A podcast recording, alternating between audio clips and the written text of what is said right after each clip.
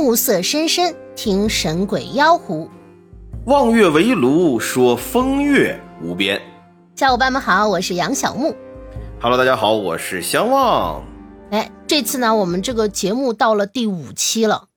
没想到啊，朋友们，重点是，其实我们在第五期的时候才开始放第一期的内容，然后就看到了呃很很多小伙伴的评论。是不是更没想到了？这个节目还有提前量。呃，但是我们这个第五期啊，其实是收到了很多很多就之前几期的内容的，因为我们就是想看看这个小伙伴们给我们节目的一些反馈嘛。哎，或者有一种理解呢，就是节目呀太不火了，攒了四期的评论啊，才有可读的东西，哎，那这个有理。是吧？有两种可能供大家选择。那这次咱们开始就回答一些小伙伴们的问题吧。好的，整块酱牛肉说了，有一说一，你们开个电台节目应该不错，正好上班能听。那么关于这个朋友的评论呢，我们可以回答一下，我们这不就是个电台节目吗？找到症结了，戴维斯 B，哎，他说，哎，我想发，但是我没有故事啊。那这个小伙伴指的其实就是给我们提供素材这件事情。哎，没关系啊，有素材就给我们提供素材，没有素材呢，就给我们捧个人场。我们来看下一位朋友的留言，小黑狼西安说：“这节目能过五期吗？”哎，我这么说吧，我和你有同样的担忧啊。这不就到了？啊，人问过五期，没说到五期。哦，没事，心怀担忧着听吧。哎，这个梁同爽啊，这个小伙伴名字超难念啊。这位小伙伴说呢，不管咋地，反正呢，我感觉挺解闷的，多熟练熟练，哎，把这个节奏把握的更好些，配合的更默契一些，应该会更好。嗯、还得再找找风格什么的，各方面呢都能更好呢。希望能长久一些吧。哎，谢谢这个小伙伴给我们提出的一些建议，我们也是在这个慢慢改善啊。还有这个长久，关于长久的妄想啊，我觉得你还是拎着点儿。哎，这个摩羯座的羊这位朋友说呀，提点意见。现在这个标题呀，不知道的人看了还以为是风水先生来 B 站捞钱了，建议改回前几期那样，还要把听说夜半谈改到前面，让人一看就知道是个系列节目。还有木爷不是有虚拟形象吗？用上啊，相望也整一个，有动作有表情，看起来绘声绘色。奢望好游戏因为和市场分隔两地就割了，用虚拟形象也可以同框吗？如果不是懒鬼上身，相望早火了。这位朋友的意见很长，这个我们一个个回答啊。一个是这个节目啊的标题这个问题啊，因为这个节目虽然看是联合投稿啊，但其实是木爷在上传，所以说这个节目的名字呢是木爷在上传的时候呢随手起的。你这个意见呀非常好，我们俩可以采纳。但是呢，木爷在最后起名字写标题的时候呢，他要能想起来，他就把这个标题按以前那么写，把这听说夜半谈放前面。那他要没想起来呢，哎哎，他就没想起来，怎么地吧？啊，但其实还有一个，就是说嗯，其实每一期的主题是不一样的，所以就是这个标题啊，就是主题的这个标题还是要来回换的，就是我们不可能每一期可能都让大家喜欢。那肯定没有人能让所有人都满意，嗯，对吧？你长得跟五块钱似的，还有人嫌你面值小。嗨，那么第二个问题呢？有人说了，说这个木野有虚拟形象，用上啊，相望也整一个。首先啊，相望也有虚拟形象，嗯，而而且相望还用这个虚拟形象啊，做了一个非常啊，啊、这个有内容的节目。哎，相反呢，就是等于没有播放量，你知道吧？我那期节目的内容特别好，而且那期节目呢也有木爷的配合。我扮演了个小狐狸，哎，对，好，你知道是那个当然哦，我以为你都不知道自己配合了哪个呢。那不能。啊，总之呢，是是我也有，但是为什么没用呢？朋友们啊，这个事儿就很讲究了，嗯，因为啊，我们这是一个电台节目，没想到吧？哎，这别说你们整块酱牛肉的也没想到，嗯，所以说呢，我们这个节目的主要发在什么地方呀？朋友们，发在喜马拉雅木爷的频道上。是，所以说呢，在视频上呢，我们其实就等于是懒得整，你知道吗？哦，所以说大家如果说真的啊想支持这个节目的话，除了在 B 站上大家看一遍之外，点赞、收藏、投币，然后呢，希望你去喜马拉雅搜索杨小木，或者搜索“听说夜半谈”，或者搜索“听说”，或者搜索“夜半谈”，都都行 啊啊，可以找到这个节目啊，希望大家多捧场，好不好？哎，请小伙伴们多多关照。哎，下一位小伙伴的留言是山猫酱，他说呢，哎，这期的问题很好啊，他指的是这个我们第三期的节目。他说呢，哦我的理智告诉我，哎，还是不要进去的好。哎，毕竟如果这个生活啊只有快乐的话，那快乐也就不那么珍贵了。当然，山猫酱其实说了很多，我只是把他这个重点的话单拎出来了说的。谢谢这个小伙伴对我们这个节目的支持。这个快乐箱的问题，竟然还给我们这么认真的回答了，就我看着是挺感动的。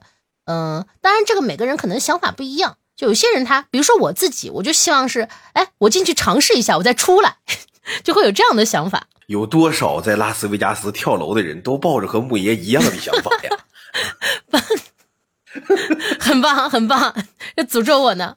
啊，好，我们来看下一位朋友的留言啊。大饼子陈说：“好家伙，另一个人格还能直播挣钱。我要是有两个人格，我就打两份工，一个人格早班，一个人格晚班。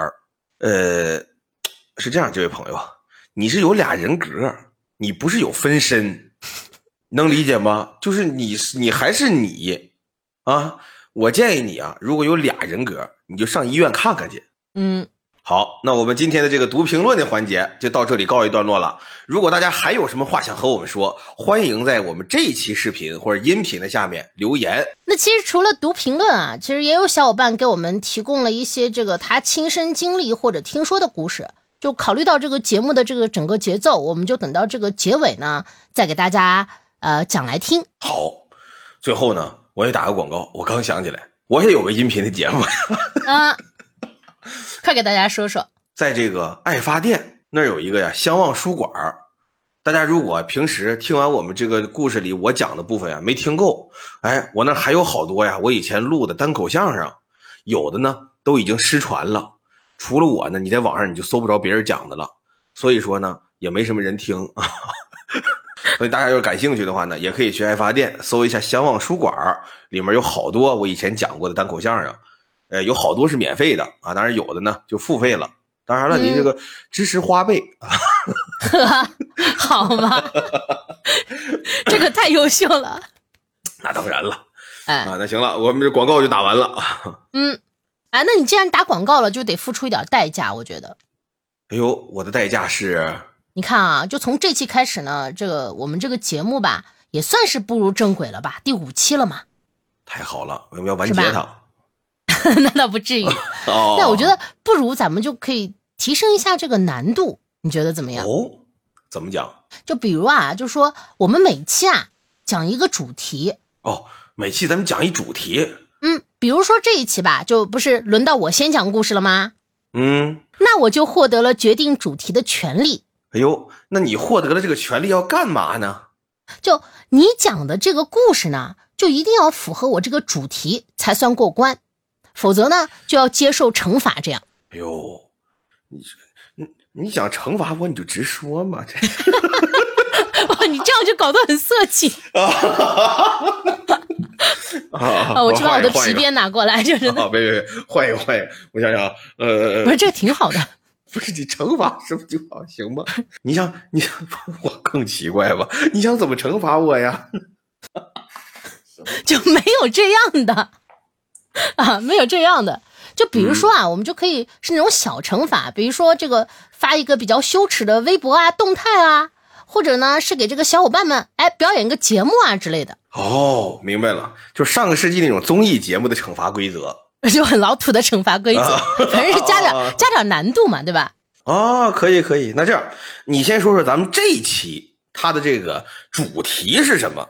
这期呢，我想的这个主题呢就是梦境，就咱们以梦境为主题来讲这个呃不同的故事。那如果不符合的话呢，还会这个受到惩罚。哎，比如说，我们就可以让相望在这个微博动态里发一个“相望脑袋大”这样的。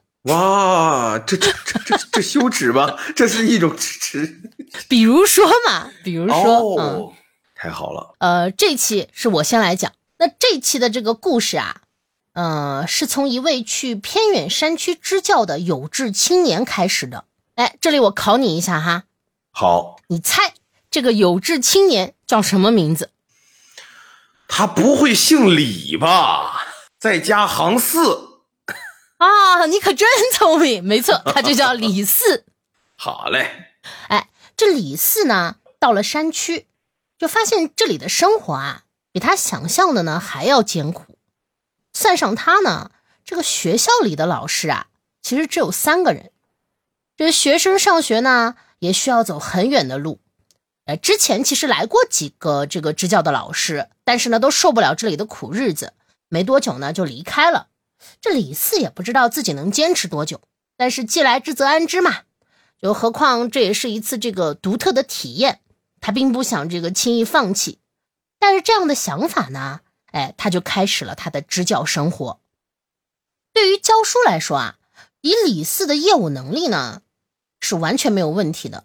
但是呢，在这个支教的半年时间里，还是遇到了这个不少困难。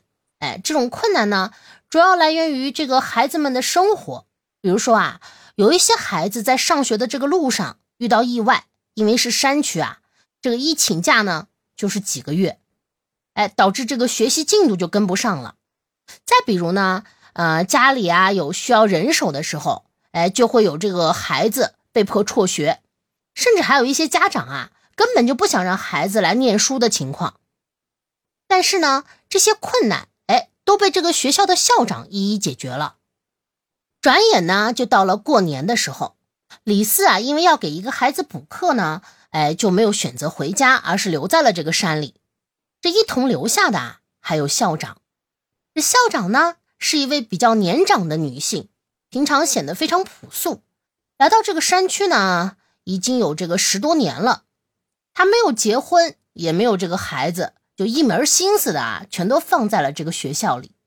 他唯一的愿望就是啊，让这附近村里的孩子啊都有书可以念。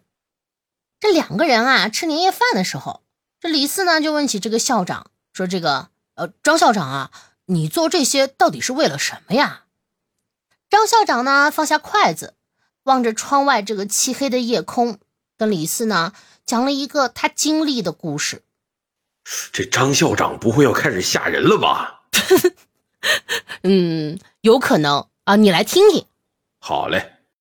那是他刚来这里的第一年，这条件呢比现在要艰苦很多。当时啊。他的学生里有一个小男孩哎，这小男孩很奇怪，他总是带着一个缝的很丑的蓝色的布娃娃，就说是布娃娃吧，其实呢是一个袋鼠。这个袋鼠的这个育儿袋里啊，还有一只小袋鼠，也很丑。有一次上课呢，这小男孩呢就一直不听讲，哎，就不停的摆弄着这个娃娃。你们知道这个孩子嘛，上课有时候不专心很正常啊，就是。闲闲叨叨的玩玩笔啊，玩玩什么什么都能玩。这张校长呢就很生气，于是呢就没收了这个小男孩的布娃娃，哎，让他呢叫家长来学校取回去。那个时候啊是没有办公室的，哎，他的宿舍呢就是他的办公室。这张校长呢就把没收的这个娃娃呀摆在了宿舍的桌子上。当天晚上呢，他就梦到了一个女人。确切的说啊，是他变成了另一个女人。哟，她是这个女人，这个女人是他。对，他躺在床上，外面吵吵嚷嚷，他感觉啊又难受又虚弱。不久之后呢，就有一大婶儿跑进了屋，对着他就嚷嚷起来，说：“你这个没用的东西，连个儿子都生不出来，我们家娶你回来是造了什么孽？”这紧接着，他就突然出现在了院子里，整个人呢趴在地上，手里啊攥着一块白色的粗布，望着这个院外的方向。这院外呢是之前的大婶儿，正和一个手拿铁锹的大叔边走边说话。这大婶的手里啊还抱着一个女婴。她艰难的站起身，哎，失了神似的呢。跌跌撞撞的向院外走去，嘴里不停的说着：“我没用，我生不出儿子，都是我的错，我的错。”等张校长醒来，他发现啊，自己竟然没有在宿舍里。更奇怪的是，他不是躺着的，而是站着就醒了。后来呢，他走了一个来小时，才回到了学校。我他他他他走走出这么远来，哎，这就是这个梦境比较奇怪的地方。那这女婴就给埋了。哎，对，其实就是在很老的以前，比较重男轻女的时候，就有很多人会干出这样就很缺德的事情。哎呦喂！第二天，这小男孩呢，并没有来上课，张校长啊也没有在意。可是晚上他又做梦了，梦里的他还是那个女人。他又梦见那个女的了。对，这一次呢，他在屋子里缝娃娃，用的布料啊和上次梦里的白色粗布是一样的。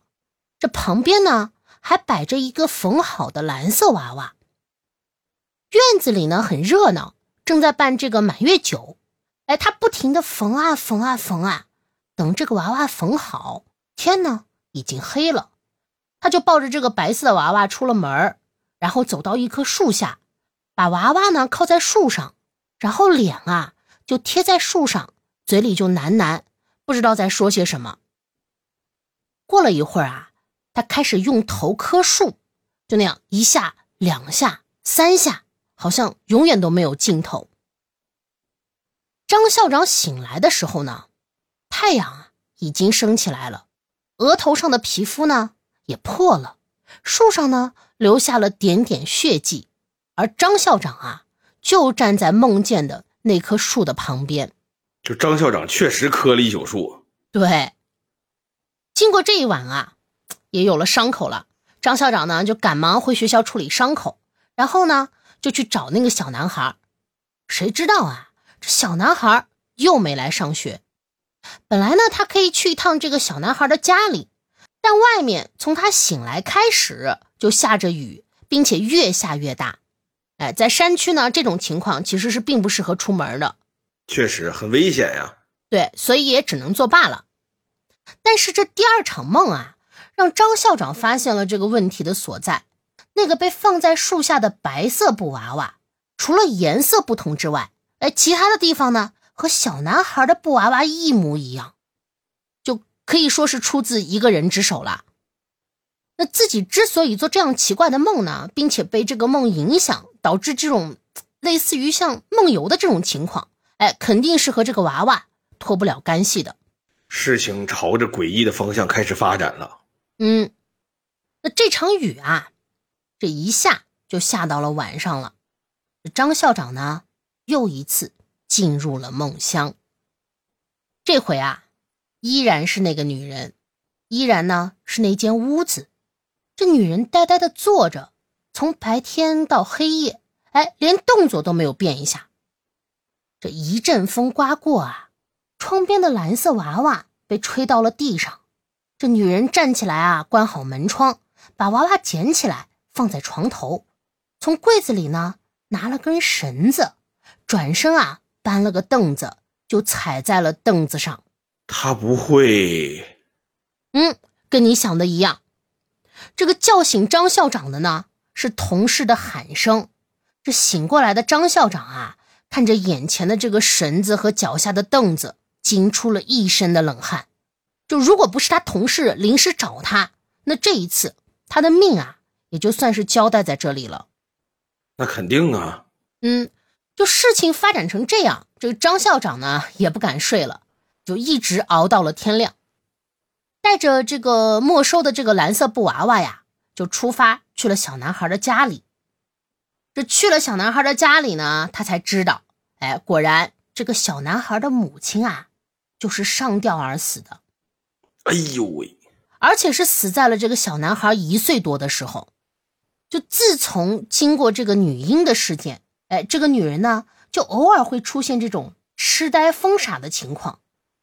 后来呢，怀了这个小男孩了，哎，看似是恢复了正常，但小男孩出生之后啊，这个女人的精神每况愈下，最后呢，就导致了这场悲剧的发生。所以说，校长梦到的事情都是曾经真实发生过的事情。对他就好像经历了这个女人这个痛苦的这个过程一样。没想到校长有超越之力，哈哈，太棒了！这不玩游戏的小伙伴可能都不知道，我得对得起咱们视频的画面。哎，把这个娃娃呢还回去之后，哎，这张校长呢一阵的后怕，哎，他就请了长假呢回了家，过了好几个月啊，才又回到山区。这一待呢，就是十三年。到这里呢，张校长的故事啊就告一段落了。这李四啊，听了听这个校长的讲述，有些被吓到了，便问道：“呃，出了这么灵异的事情，您怎么还敢回来啊？”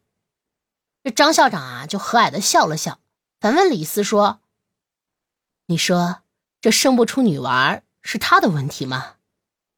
这李四就回答说：“不是他的问题啊，这怎么能怪他呢？这基因的事儿不是他能把控的呀。”这张校长接着就说：“是呀，这不是他的问题，但他不懂啊，村里的人也不懂啊。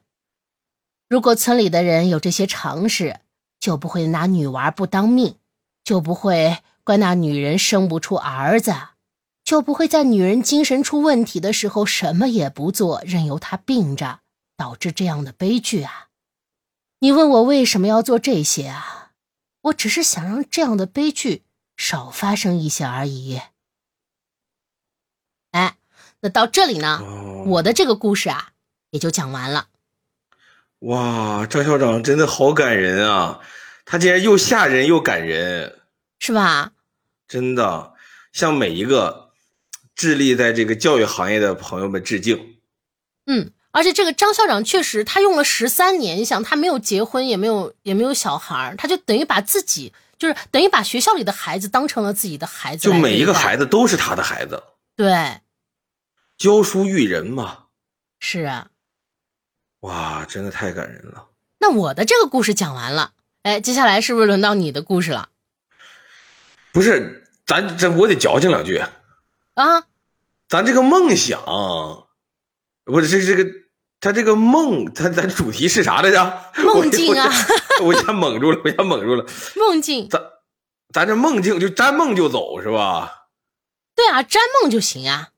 哦。你但是你不能是梦想，对不对？你至少你得是个梦，你会你会做的梦。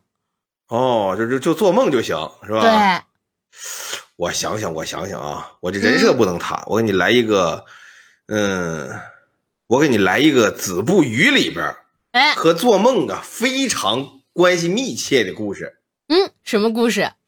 这个故事啊叫忠孝廉，就是说有一个姓钟的孝廉。这孝廉是啥意思呢？这个孝廉呀，是汉武帝时期呀设立的这么一种啊察举制的考试。啊，考试。哎，对，就是任用官员的时候呢，有这么一科目叫孝廉。要孝顺亲长，廉能正直，啊，对品德有很高的要求。哎，对，但是后来呀，大家呢在逐渐的这个明清两朝的时候呢，呃，就不能说光因为你孝顺父母啊，然后呢啊，都说你这个人清正廉洁，然后你就能当官了，那不行了，得也得正经考试，得答卷啊，八股文什么的了。但是呢，人们呢对这种能够考上。啊，功名的举人有这么一个雅称，还称他们为孝廉。啊，懂了。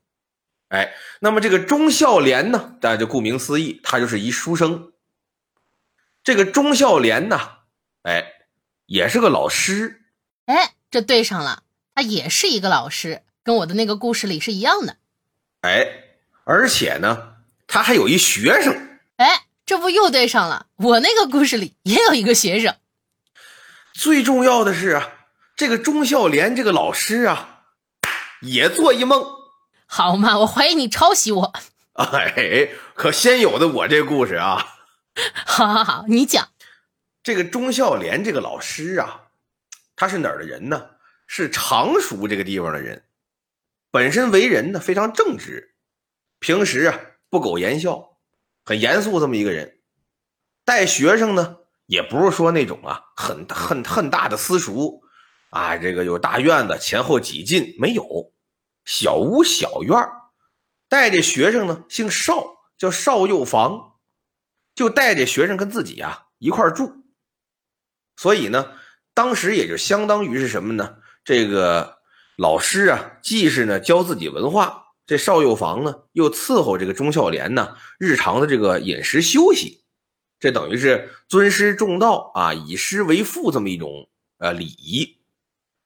这个邵幼房有一天半夜呀，就突然间发现一个奇怪的事儿。什么奇怪的事儿呢？这个钟孝廉呐，睡睡觉啊，吓醒了。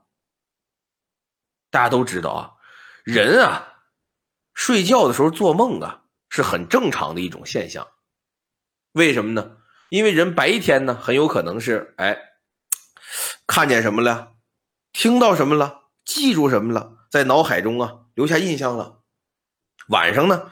身体机能虽然休息了，但大脑当中还有一部分东西啊，哎，他想熬夜，他是夜的小精灵啊，他想工作，可是有的地方不配合他，所以呢，他就把他偶尔能想起来、能利用起来的地方呢，七零八碎这么一拼，在你的脑海当中产生了一些奇异的，你感觉你没见过的啊，或者说你感觉很熟悉的梦境。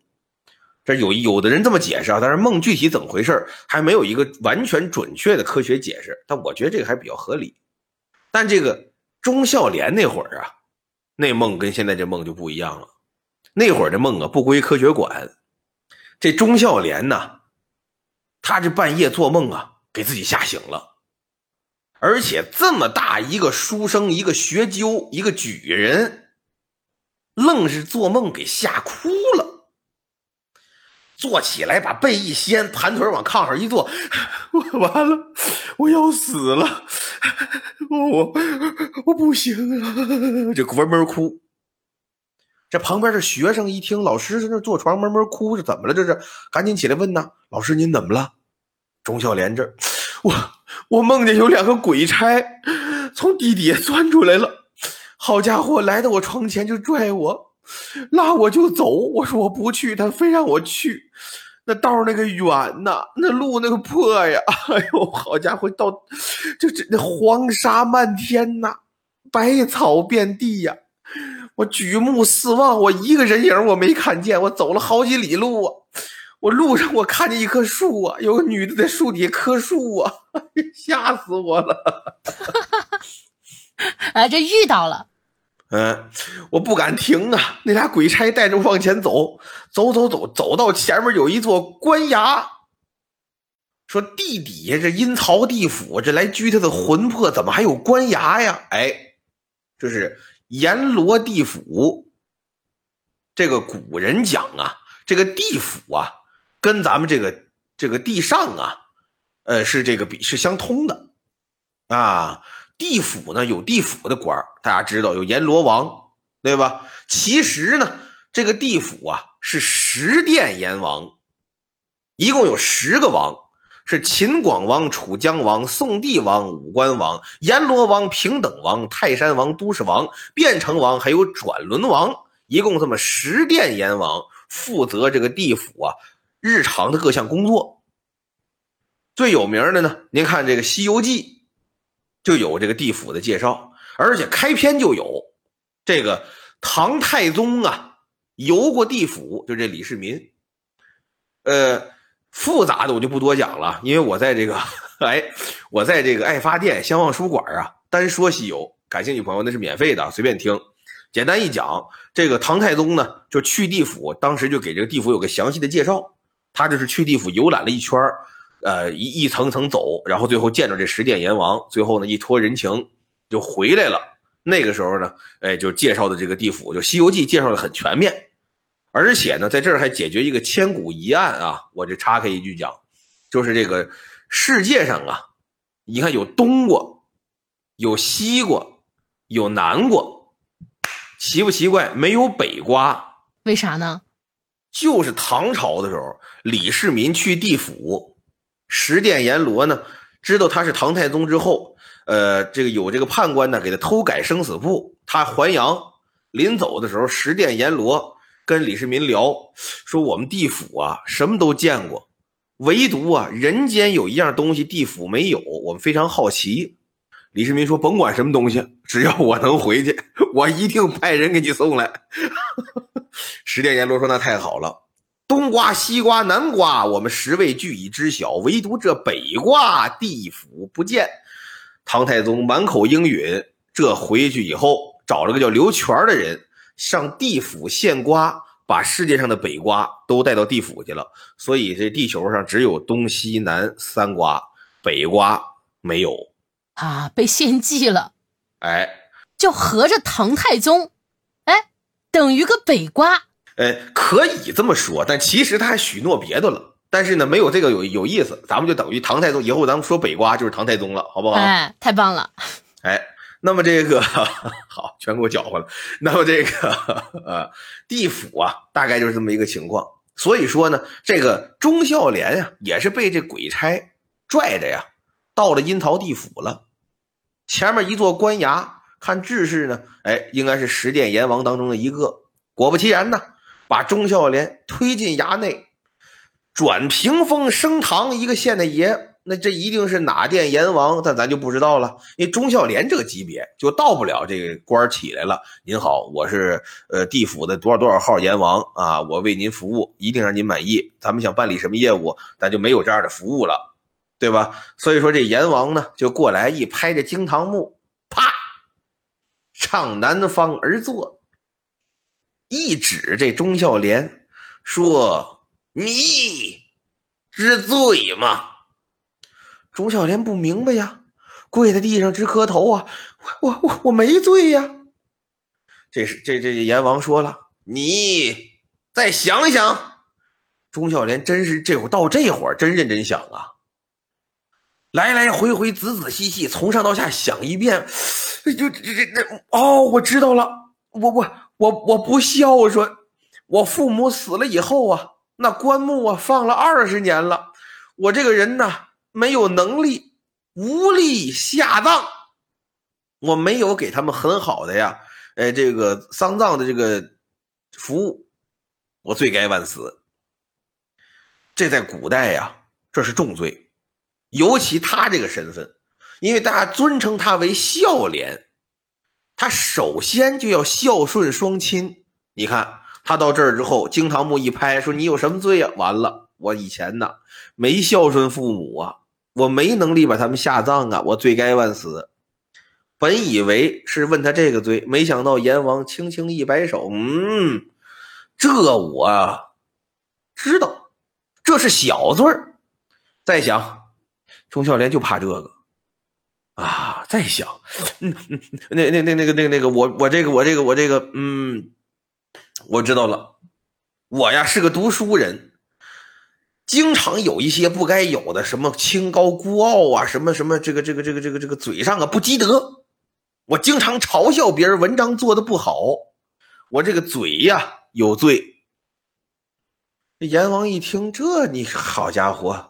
嘴上不积德，那这更没罪了。这这这小罪小罪啊！再想再想，你这比刚才那还小。钟孝廉一听，这也不是这这这这这这这好这薅头发呀！我我启启启禀启禀大大王什么大王阎王启禀阎王，我我我没什么别的罪过了呀！你再想，你有罪啊！这这这这这一看瞒不过了，一拍自己大腿，我我我我年轻的时候啊。我火力旺，我不懂事儿，我曾经啊奸污了一名丫鬟，还嫖过两个妓女。好家伙，你看啊，不闲着啊！我我我我犯过这样的罪，我我不是人，坐跪地啪啪抽自己嘴巴。这按理说啊，这就已经啊不够个人格了，对吧？没想到这阎王一拍惊堂木说：“这这住，打住，这小罪。”小罪，这还小罪？小罪，小罪！我问你，你到底犯了什么罪？钟孝廉一听，这都不行，这我都招了，这真没什么了。那偷老太太拐杖，是不是啊？蹲路边放炮吓别人，这乱七八，这都不能说了。这人家不是问这个呀，这是我什么罪呢？跪在那儿，哎呦，一绺绺薅头发，启启禀启禀阎王，我这我这真真不知道了，真没有了。阎王一看，好，你既然不说，来呀，看了看左右，拿东西给他照照。按现在话那意思，可能就是撒泡尿给他照照。哎，左右呢有这鬼差衙役，拿这铜盆呐，端这么一盆水，端过来，放到钟孝廉的眼前。钟孝廉跪在地上啊。拿磕膝盖当脚，蹭蹭往前蹭两步，低头往这盆水面里一瞧，就感觉自己眼前呐恍恍惚惚、晃晃悠悠，紧接着努力一睁一对焦啊，咱现在这话就看这水盆里呀有人影仔仔细细再一看，哦，这是我前世的画面。感情我上辈子呀叫杨弼，我是个商人，我跟我朋友啊上湖南做生意去，结果我当时啊见财起意，这个财帛呀动人心，清酒红人面，我当时看上他这钱财物了，我把他推水里给他淹死了，我这一下子呀我就犯了罪了。感情看完了这个画面之后，钟孝廉浑身发抖，体似筛糠啊，拿磕膝盖当脚，爬到阎王殿前说：“我知错了，我我知错，我知错了，您给我个机会，我这上辈子我不知道，他这正经矫情呢。”阎王这一拍惊堂木，嘟，你还不变身？随这句话一说完，天边一道炸雷，紧接着天崩地裂。本来押他过来，这是衙门旁边有什么鬼事儿啊？有什么衙役、鬼卒什么的，然后捉他、捉案什么乱七八糟，什么都没了。随着一声炸雷，什么东西都不见了，只见得汪洋大水是无边无际。他就感觉自己呀，忽忽悠悠的。等意识清醒过来，仔细一看，自己趴在一片菜叶上，他就纳闷啊：“我是个人呐，我虽说是个书生，不是恨胖，可我也不能飘的太叶上，菜叶太轻啊，我怎么不沉下去呢？”赶着一低头想看看自己身上怎么了，发现自己呀变成了一只蛆。哎呦，这鼻子、这耳朵、这嘴，乱七八糟变得像芥子那么小。这一下真吓坏了，不由得是放声大哭，哇一下从梦里惊醒了。啊，他做的是这样的一个梦。对呀，他做完这梦，在床上哇哇哭。他这学生邵幼房赶紧过来，哦，老师，您那个那你别往心里去，做梦做梦，而且上辈子您把人推水里去了，好这辈子才审。他们这前前面拿号的人也太长了。这比营业厅速度都慢，对不对？不能不能，没事没事，别当真别当真。这个梦啊，它这个都是反的，哎，这梦都是反的。您现在看，好像是您是一个虫子趴在菜叶上，没准其实您是菜叶，有个虫子趴您身上了。怎么反过来的？到底是，反正就都是您别别往心里去。这钟先生啊，就这钟孝廉，听完他这话呢，更难受了。我身上趴一虫子，我也受不了。这怎这怎么办呢？这个啊，这这样吧啊，呃，先吩咐家里人给我准备棺木吧。哎，我我我不行，我行，咱们备着吧。果然，话有应验，这棺木准备完三天以后，钟孝廉吐血身亡。原文写叫呕血暴亡。书说至此，一段忠孝廉就讲完了。最后啊，我其实呢有这么几句话。这个孟子曰呀：“仁则荣，不仁呢则辱。今恶辱而居不仁，是由恶施而居下也。”什么意思呢？就孟子说，这个人啊，大家觉得仁义是光荣的。啊，是好的，那不仁呢，就是耻辱的。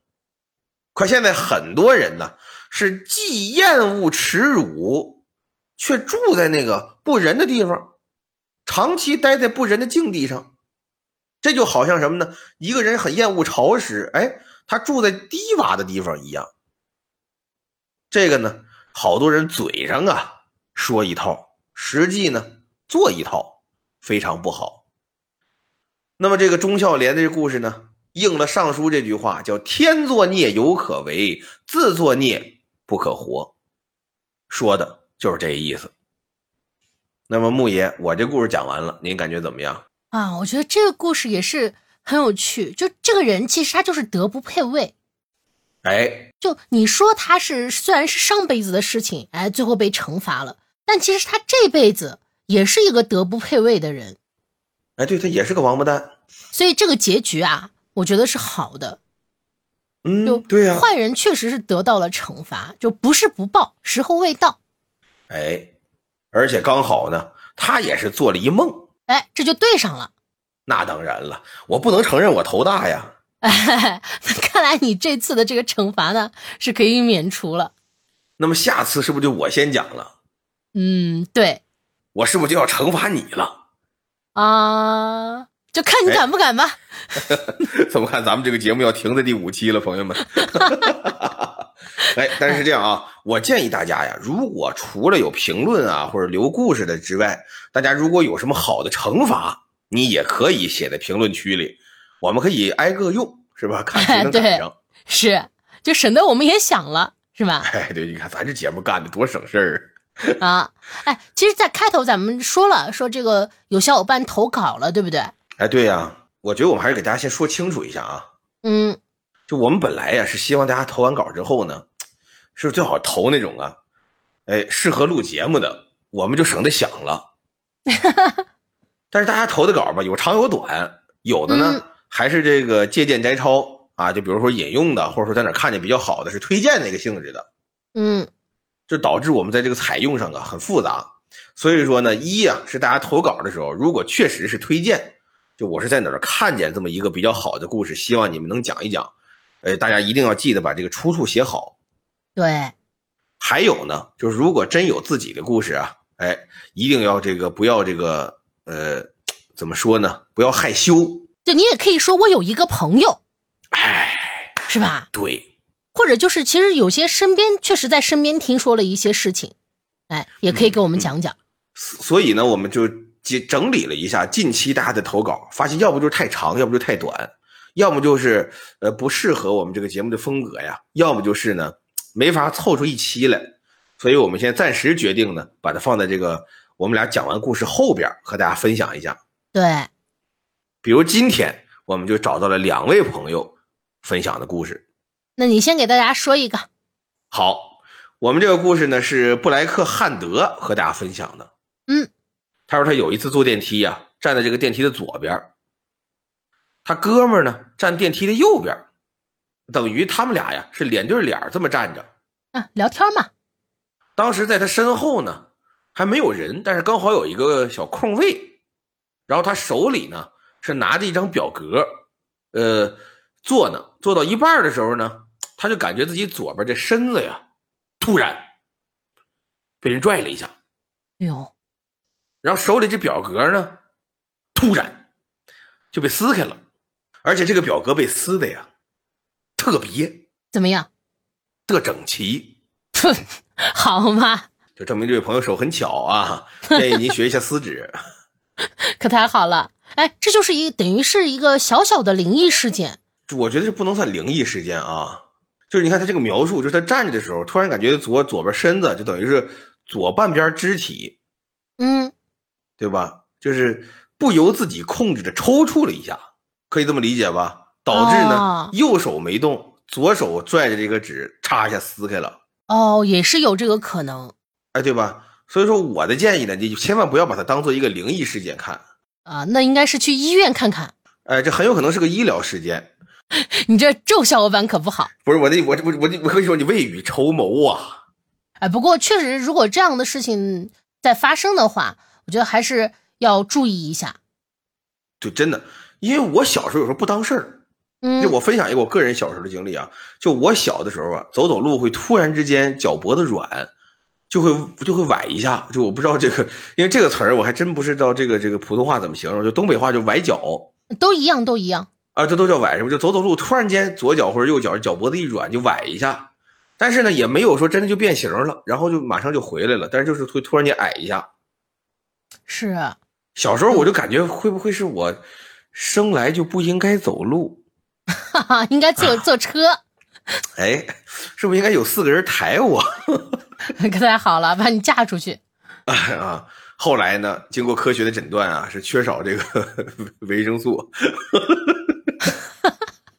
缺少一些微量元，缺少一些微量元素，也多吃菜什么的啊。所以说，这个很多东西它就是你不了解，其实是有科学解释的啊。嗯，所以这个布莱克如果经常遇到这样的情况，我觉得也不可能太经常了。就 但凡如果是经常遇到这样的情况，哎，就需要去注意一下，就如果经常就晚期了，查不查就两可了，是吧？哎，还是要去看一下的。就定期体检啊是非常重要的。